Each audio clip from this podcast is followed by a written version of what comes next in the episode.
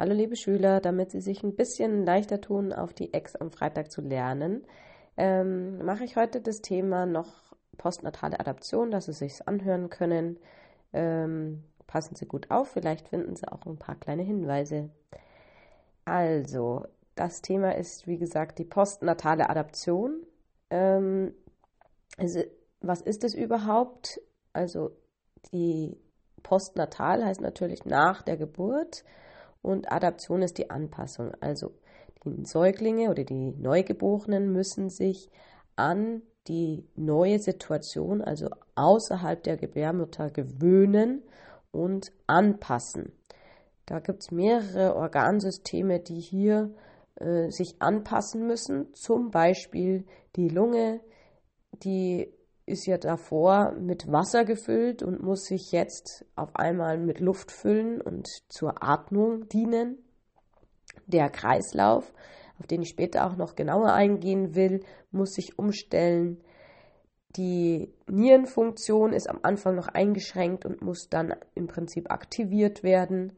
Das äh, Blut muss sich umstellen, das heißt vom fetalen Hämoglobin wird auf das adulte Hämoglobin, das HbA1, umgestellt. Die Wärmeregulation muss noch angepasst werden. Ähm, Im Mutterleib hat das Kind keinerlei Probleme, die Wärme zu halten, da es ja in warmem Fruchtwasser schwimmt. In, auf der Welt auf einmal ist es an der kalten Luft und muss sich da auch anpassen. Und ähm, auch das Verdauungssystem muss sich auf Nahrung anpassen. Davor bekommt es ja die Nahrung über die Plazenta und auch den Sauerstoff natürlich.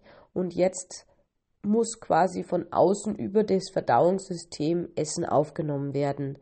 Da ist auch dann der erste Stuhlgang, das sogenannte Mekonium, das abgesetzt wird. Das ist so eine schwarze Masse, die eigentlich hauptsächlich aus Sachen äh, besteht, die das Kind irgendwie im Mutterleib schluckt, also was im Fruchtwasser so drin rumschwimmt. Gut, starten wir mit dem Atmungssystem. Ähm, das Atmungssystem muss sich anpassen, indem es einmal ähm, sich daran gewöhnt, gleichmäßig zu atmen. Es muss die noch unreifen Alveolen reifen lassen, damit auch da eine optimale Sauerstoffaufnahme möglich ist. Die Luftröhre, die am Anfang noch sehr elastisch ist, muss sich festigen. Ähm, und natürlich muss Surfactant gebildet werden. Das ist ein Stoff, der für die Oberflächenspannung in den Alveolen wichtig ist und diese Oberflächenspannung eben herabsetzt.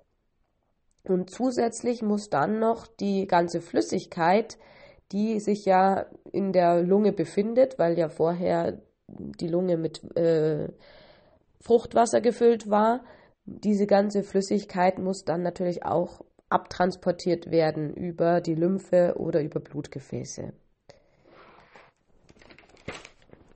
Gut, Jetzt zu dem wahrscheinlich schwierigsten und mit dem Sie sich aber hoffentlich auch schon am meisten beschäftigt haben. Wir haben ja die Gruppenarbeit dazu gemacht, ist das Herz-Kreislauf-System.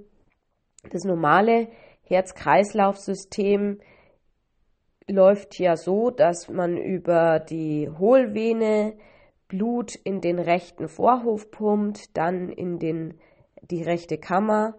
Von dort geht es dann in die Lunge über die Lungenarterie und zurück über die Lunge in den linken Vorhof, die linke Kammer und dann über die Aorta in den Körper. So, da aber ja jetzt die Lunge im, vor der Geburt nicht so stark gebraucht wird, weil wir haben ja die Plazenta, also den Mutterkuchen, über den wir jetzt den Sauerstoff und die Nährstoffe bekommen, also muss die Plazenta mehr durchblutet werden und die Lunge eben nicht so stark, gibt es hier Besonderheiten. Zunächst brauchen wir eine Durchblutung der Plazenta zum Kind.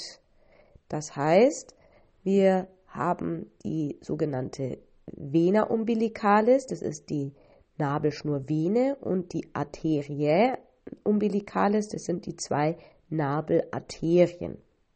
So, von der Vene, der Nabelschnurvene geht das Blut jetzt über den Ductus venosus in die Pfortader und kann dann zum Herzen geführt werden. Also auch wieder zuerst zum rechten Vorhof.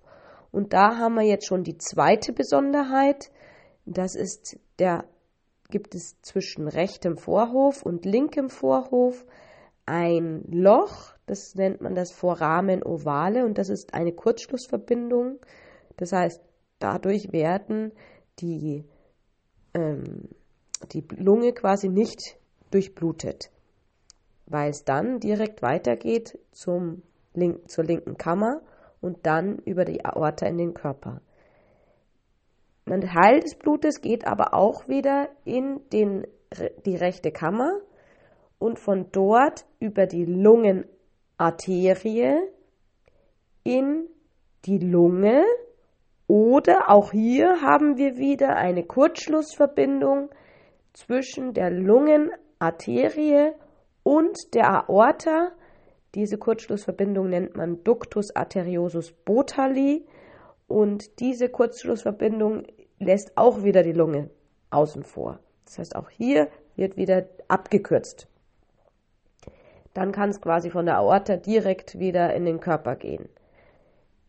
Wenn das Blut aber normal fließt, dann geht es den ganz normalen Weg, also von der Lunge über die Lungenarterie in den linken Vorhof, in die linke Kammer und dann über die Aorta in den Körper. Das ist aber wie gesagt jetzt nur noch ein kleiner Teil des Blutes, der so fließt. So, und jetzt von der Aorta geht es eben in die, den Körper und ein Teil geht dann auch wieder über die Nabelschnurarterien zurück zur Plazenta, damit hier das Blut wieder mit Sauerstoff versorgt werden kann. Ich hoffe, ihr könnt euch das jetzt vorstellen und ihr habt ja auch die ganzen schematischen Darstellungen. Ich hoffe, das wurde jetzt soweit verstanden. Gut. Ähm, kommen wir zur Wärmeregulation. Wir haben ja gesagt, beim Neugeborenen ist die Wärmeregulation noch nicht so voll entwickelt, weil es eben davor die ganze Zeit im schön warmen Fruchtwasser geschwommen ist. Aber es ist ganz wichtig, dass die Neugeborenen eben da warm gehalten werden, zum Beispiel mit genügend ähm, Kleidung oder auch einer Wärmelampe oder der Nähe einfach der Mutter oder des Vaters. Da Kälte bei Neugeborenen zu einem erhöhten Sauerstoffbedarf führt. Das heißt, sie müssen mehr atmen und auch einem erhöhten Energiebedarf. Und am Anfang kann ja zum Beispiel das Stillen noch nicht so gut funktionieren und dann ist es auch mit der Energie so eine Sache. Deswegen sollte man da auf jeden Fall schauen, dass die Kleinen immer schön warm bleiben. Gut, zum Mekonium habe ich gerade schon was erzählt. Das wäre der Verdauungstrakt, der sich verändert. Da muss man noch Dazu muss man noch erwähnen, dass ähm, durch die Ernährung dann auch der Darm natürlich mit Darmbakterien besiedelt wird. Das sind unterschiedliche Keime, je nachdem, ob das Kind mit Muttermilch, das, da ist es das Bakterium bifidum, oder eben mit Kuhmilch äh, ernährt wird, da wäre es das E. coli-Bakterium. Gut, dann die Niere muss sich anpassen mit der Urinproduktion. Die fängt ja schon ab der zwölften Schwangerschaftswoche an, ist aber dann natürlich am Anfang noch eingeschränkt, weil ja das Kind noch nicht so ausreichend trinkt, sondern nur ab und zu mal so ein bisschen Fruchtwasser schluckt. Das heißt, da muss die Niere noch gar nicht viel arbeiten und das muss sich jetzt eben auch umstellen. Beim Blut haben wir auch schon gesagt, dass eben das Hämoglobin umgestellt wird Zusätzlich ist es auch noch so, dass äh, Vitamin K eine ganz wichtige Rolle im Blut spielt und da muss man aufpassen, weil die äh, Kinder nach der Geburt einen Vitamin K-Mangel bekommen können. Gibt da verschiedenste Gründe dafür. Für. Einmal ist, dass in der Muttermilch nicht so wahnsinnig viel Vitamin K drinnen ist, auch in deren Päckchenmilch auch nicht und auch das noch nicht so gut vom Darm aufgenommen werden kann. Wir haben ja gesagt, dass die bei der Aufnahme da auch Bakterien eine Rolle spielen beim, bei der Vitamin K-Aufnahme. Das heißt, das kann zu einem Vitamin K-Mangel kommen und man gibt das dann prophylaktisch ähm, nach der Geburt bei der U2 und bei der U3. Und wenn man das nicht gibt, dann kann es äh, zu einem Mangel an Gerinnungsfaktoren kommen und dadurch zu Blutungsneigungen, also dass die äh, Neugeborenen mehr bluten. Und das wäre natürlich nicht äh, schön, wenn zum Beispiel eine Hirnblutung oder irgendwas deswegen auftritt. Deswegen macht man das einfach prophylaktisch, das schadet den Kindern nicht und hilft ihnen eher. Und als letztes haben wir noch die Anpassung der Haut. Ähm, die ist nach der Geburt ja mit so einer Käseschmiere bedeckt. Das ist ja was sozusagen Fettiges, was die Haut schützt.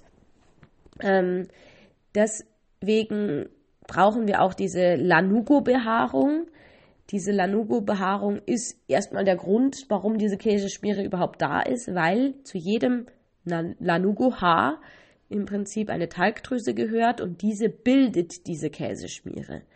Außerdem schützt sie die Haut vor dem Aufweichen ähm, und hilft einfach, dass die Käseschmiere überhaupt kleben bleibt an der Haut. Ja? Wenn die Haut sehr glatt wäre, würde diese Käseschmiere auch nicht so dran haften bleiben und dadurch ähm, würde die Käseschmiere quasi weggewaschen werden. Dafür haben wir auch diese Haare, damit diese Käseschmiere länger dran bleibt.